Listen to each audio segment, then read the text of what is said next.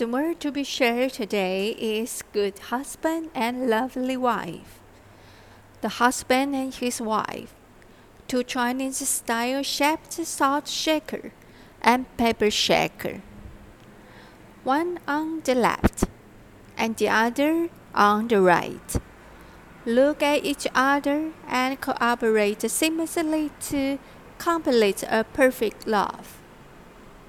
Salt and pepper the most common and the simple seasonings can bring the most infinity taste to food. The same for the life aesthetics, a little creativity and a little humor. Add unlimited imagination to ordinary life. The host is hand painted with a 22 K the dragon totem. And the hostess has a phoenix. The dragon and the phoenix are auspicious, rich, and honest, which have very good meaning.